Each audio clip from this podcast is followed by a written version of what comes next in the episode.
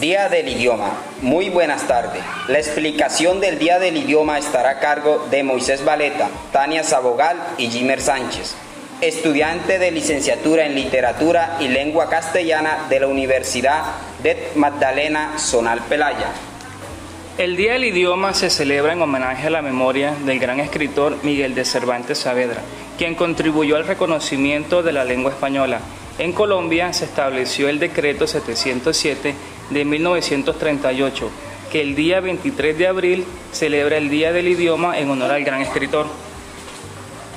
Miguel de Cervantes Saavedra fue un soldado, novelista, poeta y dramaturgo. Nació en Alcalá de Henares, España, el 29 de septiembre de 1547, quien tras una larga vida de obras murió el 23 de abril en el año 1616.